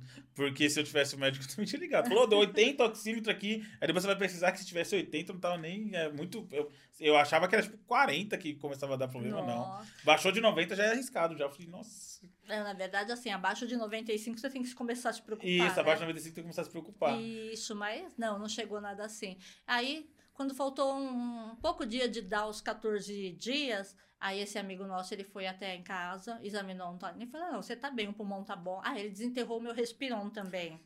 Porque da época que eu tive acidente de carro, eu precisei, né? Aí ele foi lá, desenterrou e ficou soprando o negócio, puxando as bolinhas pra fortificar Ah, eu fiz uma vez esse exame aí. Né? É... esse, esse acidente de carro foi coisa grave, né? Não é, difícil fazer aquilo saudável, imagina se estiver ruim. É, que você tem que soprar e a bolinha. As três bolinhas tem que estar em cima. É. Meu, é muito difícil fazer aquilo mesmo saudável. E como foi esse acidente de carro? Foi coisa grave. né? Ah, foi grave. Eu peguei um caminhão de frente na estrada. Nossa Meu primeiro PT. Primeiro? Deu PT no carro. Mas foi o primeiro? Teve mais? Não. Ai, que susto. Falei, caramba, Era meu primeiro carro também. Ai, caramba. Aí. Mas foi feio, foi feio. Passei um- quase um mês internada. Uma semana de UTI sem água e sem comida. Sem água, você comeu só soro? só no soro. É, eu tinha, tive uma fratura exposta na perna, quebrei meu pulso e no impacto é, esmagou o intestino, teve que suturar pâncreas, essas coisas. Nossa, sério? Foi nesse feia a coisa, nível? foi feio. Nossa. Aí eu sei que bati o carro, eu não perdi a consciência, eu tava consciente o tempo inteiro. E Chegou a ficar assim, presa nas ferragens? tudo mais? Chegou a ficar presa nas ferragens? Não, não, Não. fiquei, graças a Deus, porque a gente bateu de frente, a gente, eu, né, bate de frente, mas, assim, se tivesse algum passageiro do meu lado, acho que ele teria ficado preso, porque o lado do passageiro ficou bem pior do que o meu, não É porque no reflexo você defende seu lado. né? Então, porque tava, na verdade tinha óleo na pista, Uhum. né, e, e como tava garoando, não dava pra ver, então tava assim... Numa, a estrada de Mogi Guararema ela é toda sinuosa, Sim. né? Mas eu tava nessa parte de muitas curvas. Então, se eu tivesse rápido, eu ia estar 60. Sim. E o caminhão era aquele caminhão, já que vai bater no caminhão, que bata num grande logo, né? Aquele que tem o Romeu e a Julieta, que carrega aquelas Nossa, cargas de enorme, eucalipto. Enorme, sim. Isso. 30, Aí- 40 toneladas um caminhão desse. Nem sei. É, era mais pesado que eu. um. Mas é, ele estava começando a descer. Então, como ele vinha de uma subida para começar a descer, ele não devia estar mais de Uhum. 30, Sim. né? É, e a sorte que ele tinha esse monte de carga, porque senão, se fosse um carro normal, ia estar no óleo junto comigo. Nossa. Né? Aí Então, ele, ele é- aderiu, é- né? é- Teve mais atrito. Exato, Nossa. a carga de. a- as carretas de trás frearam ele e eu que bati, porque. Sabe quando você, tipo assim, o carro derrapou e acho que ele pegou no óleo, ele escorregou. Uhum. E no acostamento ele pegou a tração, Nossa. né? E sabe quando você pisa no freio, vira o volante, nada funciona? Faz nada, né? bater, Tipo quando seja, acaplanou. a- que, seja o que Deus quiser. É. Cara, você lembra de tudo? Geralmente as pessoas esquecem. Lembro, lembro, porque aí encheu os airbags e tal. Nossa. Aí quando murchou o airbag, falei, eu não sabia se o carro ia pegar fogo, o que, que ia É, esse acontecer. E meu carro era, era um Peugeot 307, a parte de cima era toda de vidro. Nossa. Não caiu um caco. Não né? caiu nada? Não, nada, Nossa, nada. Por isso que é bom ter carro moderno, né? É, não, é, tem comparação seguros. com os carros antigos. é. Então funcionou os airbags da frente. O meu carro eu lado. comprei porque ele é 5 estrelas pra criança. O meu carro eu comprei porque ele é 5 estrelas pra criança, de segurança. É, eu então. falei, ah, pro- na- na- então alguma coisa. Nessas horas você nem pensa, mas depois falou, não, graças a Deus você tem um carro Carro- seguro, é, né? Porque se né? fosse Não, se fosse aqueles carro. carros antigos cheios de ferro, já É, era. É. tudo em você. Você já estourou o pâncreas nessa aí. Isso, no impacto, né? Aí eu peguei e consegui abrir a porta. E falei, vamos tentar sair, né? Nisso que eu abri, eu vi a minha perna assim, tipo, o osso aqui e o pé pendurado. Nossa Sorte que eu senhora. não, não, não fico impressionada com essas coisas, né? Eu sou calma. Acho que não vai servir pra sair. Vamos tentar pegar a minha bolsa. Cara. Aí eu vi meu braço, parecia uma minhoca, assim, Nossa todo Senhora. quebrado também. Bem, também não vou conseguir. Vamos sair com o que sobrou. E, e- calma. É, é, e a não, dor? super Na calma, dor, ah, na não, hora não, do. na adrenalina você não sente Você não dor sente nenhuma. né? né? É, aí nisso que eu tava tentando sair, veio um outro motorista me ajudar, não sei se era do caminhão ou se era de outro carro, mas ele falou, moça, moça, é, e, e aí você se sente amparada, né? Sim. Não, fica sentadinha, mas não vai pegar, não, o carro tá tranquilo, não vai pegar fogo não, né? Fica quietinha. E quando você, alguém vem te ajudar, acho que você meio que relaxa, né? Tudo que eu queria fazer era dar uma dormidinha agora. Nossa. Aí eu falei, ah, então posso dar uma dormidinha. Não, não, não dorme, pode. fica acordada, conversa É. comigo, que você precisa que faça. E na cabeça não bateu, né? É, é, não, não. A cabeça não bate bem faz tempo. Não foi culpa do acidente, né? Não a culpa do acidente, Aí não. ele perguntou assim, o que que eu faço? Eu até falei, ah, tenta pegar minha bolsa, porque se eu morrer eu não vou morrer indigente, né? Nossa. Aí ele pegou minha bolsa, tava meu celular, meus documentos. Ele até tentou ligar, mas a gente tava numa parte da estrada que não Nossa, dava Não sinal. dá ajuda, né? Nisso o rapaz do guincho chegou e ele falou, moça, seu carro deu PT. Ah, mas isso eu tô vendo daqui. É, não tem problema não. E aí chegou a Nossa. ambulância. Em menos de 40 minutos, eu tava no hospital, porque Nossa. parou uma ambulância que tava. Acho que tava a caminho para buscar alguém de Guararema, né? Então Aí o guarda parou lá. Ele não conseguia andar no asfalto direito, de tanto que escorregava. Então ele parou o trânsito total, né? Nossa, que perigo. E aí eu entrei na ambulância e ainda perguntei, né? Quando você tá lá na máquina, acho que agora eu posso dar dormidinha, né? Ele falou, não, moça, não vai. Uhum. Não Aí ele começou a conversar comigo, você tem preferência de algum hospital? Porque o correto é levar pro SUS, É, eles estão acostumados. Mas eu peguei, já que ele perguntou, ah, leva no Ipiranga, né? Que o Ipiranga é um hospital que ficava assim, a duas quadras de casa. Sim. E eles me levaram lá. Aí chega na maca, eles tinham, no caminho, eles tinham conseguido falar com um amigo meu que eu ia entregar uns documentos, que por- é, é médico, né? E não conseguia falar com meu marido. Quando eu tava na maca do hospital recebendo os primeiros socorros, meu marido me liga. E era o quê? Devia ser uma, uma ou duas horas da tarde, que era a hora do almoço. E eu falei, amor, eu bati o carro, é, dei PT e tô aqui no hospital Ipiranga, você vem me ver? Nossa, o coração Aí do ele pega e fala assim, pulado. Ai, para de brincadeira sem graça. A comida tá pronta, esfriando e você não chega logo.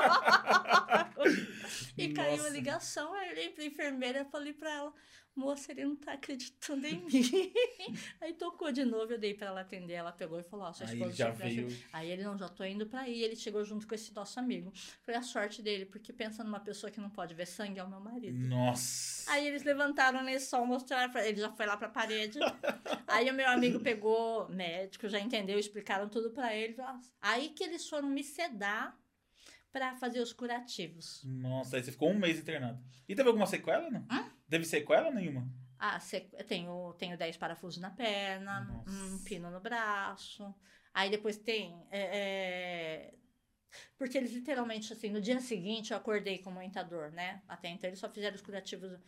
E acordei com dor. Mas pensa, eu sou, o Valdir, eu sou, sou espoleta desde criança. De tudo que é jeito que você imaginar que uma pessoa pode cair, eu já caí.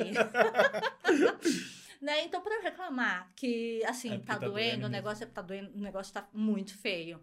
E eu falei, Antônia, tem alguma coisa errada.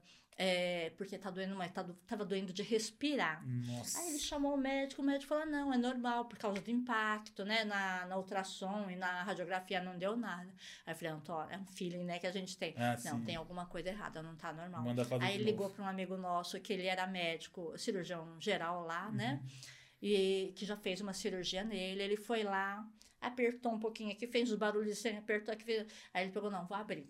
Vou abrir, não vai ser aquele cortezinho bonitinho de cesárea, não, Vai mas ele abriu daqui até a virilha. Caramba, quem manja, É. manja, né? Só apertando. né? Isso. Caramba. E falei, quando? Já, porque cada minuto que passa É é, pior. E quando acusaram o exame, já deu Hemorragia? infecção.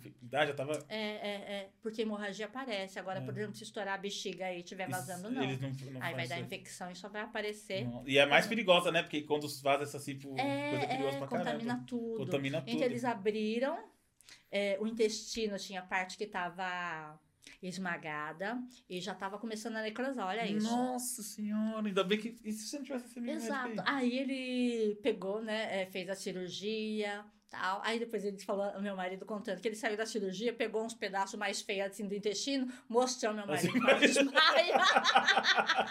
Sacanagem também. Aí ele pegou, enrolou na luva e jogou no lixo, Ah, né? eles cortaram fora e remendou. É, ele e ainda falou assim que só tirou a parte que tava muito ruim, porque se tirasse tudo não ia sobrar, não ia sobrar intestino. nada. É. Nossa. Aí fica lá de observação na UTI. Quando eu acordei da UTI, tava esse nosso amigo médico, né?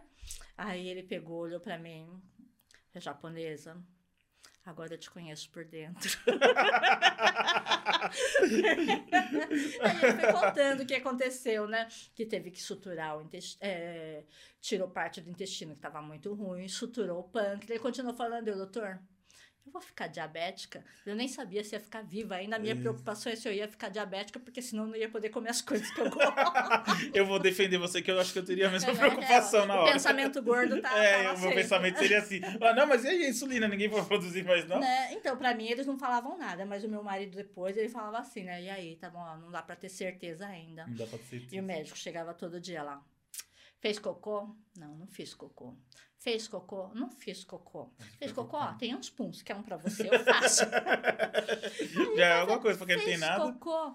Falei, doutor, não tem cocô, não tem comida, não tem água, É. não tem cocô. Falei, tá dando isso aí. Então capricha no chorinho, porque não tá Não funcionando, tá não. funcionando, não. Aí ele falou, você tá com fome? Falei, não é que você tá com fome, é vontade de comer, né? Sim. E, mas sede dava. E, e, ele não não pode deixava- não beber. pode beber, não pode Nossa, que beber. Enquanto você não fizer o cocô, não pode. Aí. É porque eles têm têm certeza que Não, não, que tá... eles falam assim, que o primeiro órgão que para de funcionar no corpo humano é o intestino. Ah, Então, se o intestino não está funcionando, eles estão apreensivos com todo o resto. entendi. Agora, se o intestino funcionar, eles meio que sossegam. É, porque pra chegar lá, re- realmente, é, né, é, faz então, se o intestino funcionar, o resto está funcionando. Sim. né? Aí depois você faz o cocô, tá? aí ele libera. Não, mas primeiro eles fizeram beber um copinho de azul de metileno, água com azul de metileno. Só Que é você pra tá mais- contraste? É, pra, pra ver se você não tá com nada vazando. Ele Sim. falou, ó, no... Nossa, imagina, Não, toma aí pra gente ver vai, sua urina vai mais. sair azul ou verde. Mas no negócio que eu tava com aquele dreno, né? No Sim. dreno não pode sair. Porque se sair no dreno quer dizer É que tá vazando. tá vazando, não pode. Caramba. Aí, se depois você tá uma semana sem água e sem comida, ele mandou eu virar o negócio. Virei, né? Mas o seu estômago Nossa, mal é, não, não, tá, não tá mais acostumado com Sim. isso. Não, deu cinco minutos, volta tudo. E eu Nossa. branca, né? Pensa na pessoa que ficou toda manchada de azul. mas aí depois eu tomei no canudinho devagarzinho pra não acontecer de novo, Sim. mas o azul não saiu, não. Não, deve ser tipo uma bariátrica que você, né? Deve ser tipo uma bariátrica que você fez os cuidados. Quase, né? É, não chega a ser isso, porque no estômago, ele- ele falou que quando ele abriu, ele tirou tudo, todos os órgãos, põe na água, aperta pra ver igual câmera de pneu pra ver se tá furada ou Nossa, não. sério mesmo? Sério, e nível? põe tudo de novo. Então depois, Nossa. quando você volta, é meio estranho, porque parece que as coisas não estão assentadas. Demora pra, Nossa. pra voltar ao normal. Caramba, nossa, Aí, pesado. meu marido, na UTI, quando ele chegou, no primeiro dia, né? é, ele pegou, amor, guarda essa data, porque você Nasceu nasceu, de novo, novo, né? O meu cérebro. Meu cérebro, é uma diarreia mental que não para, né? Aí eu falei, olha, amor, que beleza. Renascida toda virgem pra você. Dia 21 de setembro o negócio é virgem, né? Eu sou de câncer. Quem mais, que mulher na vida vai renascer virgem? Nossa, Aí ele olha Aí ele fala tá assim- bem. Eu falo, Ah, tá bem, já voltou, doutor. Pode dar alta já, é só não deixar em casa. Aí eu falava pra ele. E ele com aquela. Não, ele tava muito preocupado, Ah, muito nossa, abalado, imagino. né? É, porque. Aí eu falei, amor, acho que eu não vou morrer, não, né?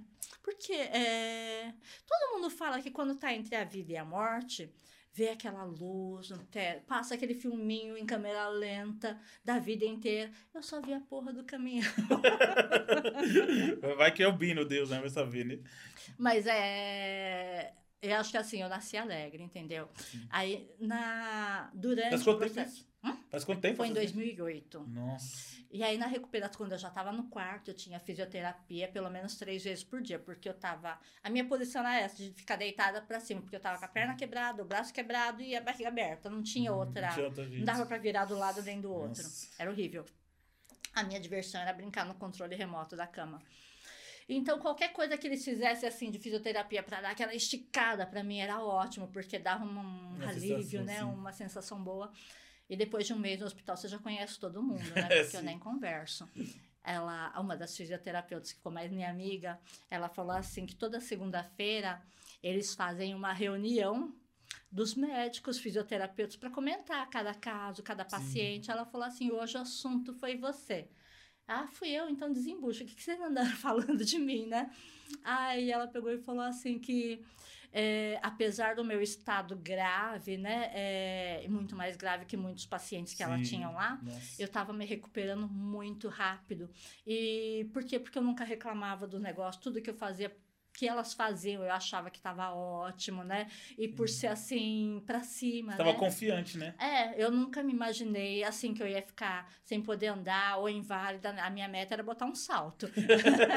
É importante pra caramba isso. Né? importante pra Então, caramba. 50% da recuperação é, é a sua cabeça. É sua cabeça, com sabe? certeza. E hoje, Tirar tipo, todos os órgãos de dentro do corpo. se você não falar, se eu não conto que eu tive esses problemas, Ah, a minha não coluna, você saber. não fala que tem problema nenhum. Né? porque não nem. Não fala. Acho que eu passei. Mas foram pelo menos uns três anos três recuperar tudo. Pra tirar a cadeira de rodas e muleta foi coisa de uns dois, três meses. Pra voltar os movimentos andando, porque acho que durante um, um ano, dois anos, eu andava meio robozinha ainda, sabe?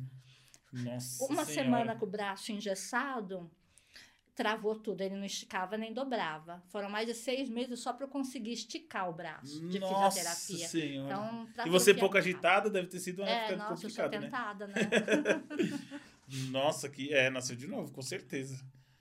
Caramba. Eu, não, eu sabia que tinha sido grave, mas eu sabia que tinha sido tão grave, porque foi um negócio muitíssimo grave. Aí a gente ainda pronta, né? Tipo, na última viagem que eu fiz pra Angra, tava viajando com um grupo de estrangeiros, né? Aí na praia do dentista lá em Angra, tem um coqueiro meio inclinado, que o pessoal sobe lá pra tirar foto. Imagina se eu não subir pra tirar foto, né? Subi, aí a minha amiga falando, né?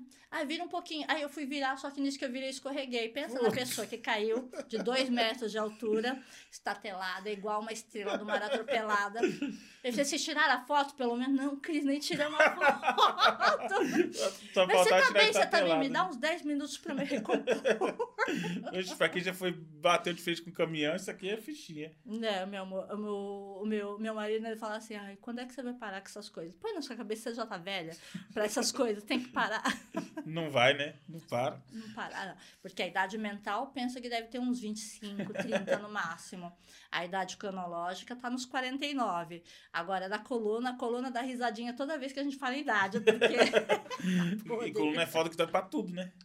Dói pra qualquer coisa. Ficar deitado, sentado, coluna é foda que dói pra tudo. Nossa, cê- porque antes eu não tinha problema nenhum em agachar, sentou no chão, levantar. Agora você percebe que senta no chão, quem disse que você levanta? Nossa. Ou alguém te puxa, Ou você fica lá pra ou a sempre. gente fica lá, né, esperando um guindaste pra te rebocar. Sim. E, se, e, se, e pra quem vai viajar, se for dar uma dica, qual a dica que você daria? Ai, vá de cabeça aberta, viaja de cabeça aberta, sem preconceito. Aproveite o lugar, né? Esteja aberto para conhecer pessoas novas, aprender culturas novas, né? É, não tenha medo de passar mico, porque pagar mico é o melhor da É, são as melhor parte da né? viagem, É, né? Com certeza. É, se arrisque em outros idiomas, né? Tente aprender um pouquinho. Estude um pouco da cultura que você está aproveitar, né? visitando. Pra né? respeitar também, porque as coisas são muito diferentes, né? Isso, porque o que, o que aqui é normal, o que aqui é, é educado, lá fora pode ser ofensivo, né? É, meu irmão falou que lá na Austrália, quando ele começou a trabalhar, quando ele começou a estudar, brasileiro, né? Acostumado a cumprimentar. E aí, no primeiro dia de aula, nos primeiros dias que ele tava lá, a professora falou assim, ó. É, a gente sabe que vocês latinos têm esse costume, a gente sabe que não é maldade, mas não cumprimenta com beijo no rosto, não, porque tem gente que pode te, te, te acusar Achar de que é assédio. assédio. É. É, Aí ele, aí ele falou, nossa, mas lá é comum. Ela falou, não, a gente sabe que não é. Mas se você pegar alguém aí a pessoa que- acusar, a polícia que- vai vir. É, pode levar na malícia, né? Pode levar na É, malícia. Ele falou, então evita. E ele falou que essa é a maior dificuldade de. de- eh, acho que ele tá 3, 4 anos lá. Essa é a maior dificuldade. Que eh, aqui brasileiro, se você O sentar brasileiro, é, um minuto com uma pessoa, ela conta a sua vida, a o vida brasileiro inteira. é um povo muito caloroso. Muito né? caloroso. Ah, agora imagina um brasileiro caloroso no Japão, que nem, nem encosta no outro. né? É, não encosta. Totalmente diferente, né? Mas eles também, tipo assim, acho que o japonês ele tem uma. Ele é bem fechado, ele não é igual a gente. O brasileiro é dado, né? O É, japonês não, ele é é bem, bem, bem con- tido. Mas uma vez que, que ele confia na pessoa, aí sim, é, é- Aí se abre, é- né? aí é bem aberto. Mas eu acho muito legal conhecer pessoas, culturas, nacionalidades, vir para países diferentes. É, faz, faz você assim crescer de uma maneira assim que você nunca, a sua cabeça nunca mais vai voltar. É, nunca mais. Esquece.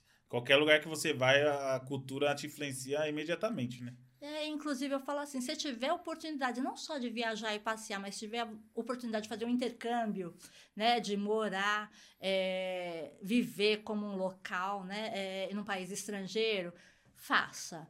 Porque é uma experiência assim, sem, sem preço. Sim. Tem- é, é mais que só visitar monumento, né? Visitar uma outra ideia de Isso, porque a gente, assim, se a gente nunca saiu da nossa zona de conforto, né, do nosso cantinho, até quando a gente vai para o turismo, assim, básico, eu acho que você não sai muito. Agora, quando você está lá, dando a cara a tapa, é, vivendo, tendo que batalhar para bancar o seu pão, essas coisas, é, é muito diferente, Sim, né? sim, sim. É, a experiência de vida que você tem é muito grande. Experiência de vida é importante.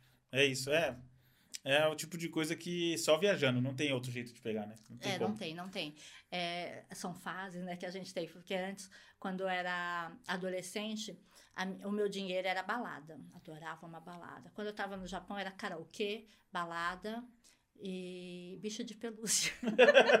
Eu gosto de karaokê. Tive a minha Entendi. fase de sapato também, né? Agora não. Agora eu nem ligo de ficar comprando roupa. Inclusive, eu levo as minhas roupas velhas para passear. O pessoal, ah, você vai com essa roupa de novo? Eu falei, "É, a minha roupa tem que passear junto comigo. Eu tô não, assim, não, eu ligo, tô não assim me também. importo. Eu tô comprando roupa no Mercado Livre, eu só vejo o tamanho lá e vem. O meu dinheiro é para viajar. É, é viajar muito e mais comer bem. importante. Muito Porque mais quando eu tô importante. viajando, não tem esse perrengue, tipo, ah, não vou comer isso porque é caro. Não, eu vou comer, vou É, experimentar. Tem que aproveitar. Depois a gente vê como é que se vira para pagar o cartão de É, crédito. então quando a gente foi pra Bonito, eu fui de carro, 16 horas de carro. Nossa. Eu falei pra minha esposa, vamos aproveitar aqui, depois a gente se preocupa com o resto, porque né, o maior trampo chegar até aqui, vou ficar regulando. E aí a gente comeu muito bem lá. É, é, turismo, turismo é muito bom. Viajar é bom demais, é uma das melhores coisas da vida, né? Não, é gostoso. Não, durante a semana, no seu dia a dia, eu posso comer arroz, feijão e ovo para economizar dinheiro para viajar. Mas quando eu tô viajando, eu vou experimentar tudo que eu tenho direito. É, tem que aproveitar a oportunidade, tá certo. Ai, gasta seu dinheiro. Fica rico, tomando cerveja também. Começa a tomar cerveja e fala, ah, não vou gastar tanto. Começa a tomar cerveja já gastou tudo que ia gastar já. depois a gente luta para conquistar. É, de depois é, não tem muito jeito. Os boletinhos básicos. Uma Mas isso a pessoa sem boleto, vida inteira, né? Correndo é, atrás. É, não tem, Tem jeito. jeito. Se não E for acho que as experiências de vida são, são os melhores investimentos. com certeza são. É, você quer deixar as redes sociais da sua agência, contato, alguma coisa? Ah, minha, minha rede, meu Facebook é Cristina Tacada. Vou colocar aqui embaixo, tá? As redes da Cris. E se a minha agência VIP Vale Turismo eu atendo pelo WhatsApp. Pode deixar o número do WhatsApp? Pode, Tá, pode tá, então vai estar o número do WhatsApp também. Isso, né? É, basicamente, hoje a minha clientela é basicamente 99% por indicação de outros clientes. Pô, isso é bom pra caramba, né? Isso, então. Difícil alguém conseguir se manter assim, né? Porque Tem que 90, ser muito bom. é, é, depois da pandemia eu não tenho, eu tenho, tenho meu escritório lá em Jacareí ainda Uhum. Para atender quando eu preciso, não tem jeito, preciso de fazer alguma coisa presencial, assinar um contrato, entregar, porque eu tenho meus velhinhos que não são online, É, né? tem isso, né? Pode Mas esquecer. assim, de resto, graças a Deus eu consigo fazer tudo Caramba. via WhatsApp, internet, telefone e, a gente resolve, né? Sim, isso é bom. Isso é bom uma indicação, É porque esse tipo de coisa é. É o que eu falei, né? Às vezes é o sonho da pessoa ter que estar com alguém de confiança, não tem, não tem Ah, concorrer. Eu acho bem legal. É, é, que a gente está trabalhando com sonhos, a gente trabalha com sonhos, É, né? trabalha com sonhos, com certeza. Então, a gente tenta fazer o máximo para estar dentro da expectativa, atender as expectativas de quem está viajando. Sim, você se coloca no lugar da pessoa. E você faz muito grupo pra viajar? É comum? Antes da É pandemia, como, né? na verdade, assim, acho que os grupos me procuram para montar viagem, né? Mas, assim, eventualmente. E a, a gente acaba, assim, quando eu fa- ah, não, vou viajar para tal lugar, a gente acaba. Ah, eu vou com você, eu vou acabar Juntando, juntando o né? pessoal querendo ir junto. Ah, é bom ir com alguém Quem tem diferente, medo né? de viajar sozinho, É. até fala, gente, não, não deixa de viajar porque não tem companhia. Porque viajar sozinho é libertador. É bom também, né? Você conhece as pessoas, né? Eu, quando tem- era moleque, eu viajava mais aqui no interior de São Paulo, conhecia Ah, galera na internet tempo, e ia e já era. Se tiver companhia, é ótimo. Mas se não tiver, você vai, você vai fazer amizade nova. Vai, com certeza Vai, vai. é bem legal. Pô, Cris, queria agradecer muito você. De novo, obrigado por ter vindo lá de Mogi até aqui para entrevista pro canal. Muito obrigado mesmo. Sabia que ia ser muito divertido. A gente tem um, um quadro aqui que a gente mostra os livros que a gente está é, é, fazendo divulgação da, de alguns pontos culturais em São Paulo. O livro hoje é do meu amigo Jonathan Bueno, é, o Eu Tô Bem, um livro de poesia. Esse moleque é muito talentoso, tenho certeza que ele vai muito longe. Ele é bem novinho ainda, mas já tem bastante talento. Ah. Então eu tô indicando o livro dele aqui para vocês, vou deixar a rede social dele aqui, Instagram dele, tudo para vocês seguirem lá. É, queria agradecer mais uma vez, Cris. Obrigado. Foi, dá pra gente fazer outra aqui entrevista que eu sei que você vai ter mais um milhão de histórias pra contar. Eu que agradeço o carinho, o convite, a oportunidade de estar aqui com vocês. É, foi ótimo, mano. Eu queria, eu queria pedir pra vocês se inscreverem, curtirem, compartilharem. Esse programa é feito pra toda a gente contar a história como a Cris aqui tem história pra contar. Não esqueça toda da minha história. Nós queremos contar a sua. Tchau, um abraço, tchau, pessoal. Tchau.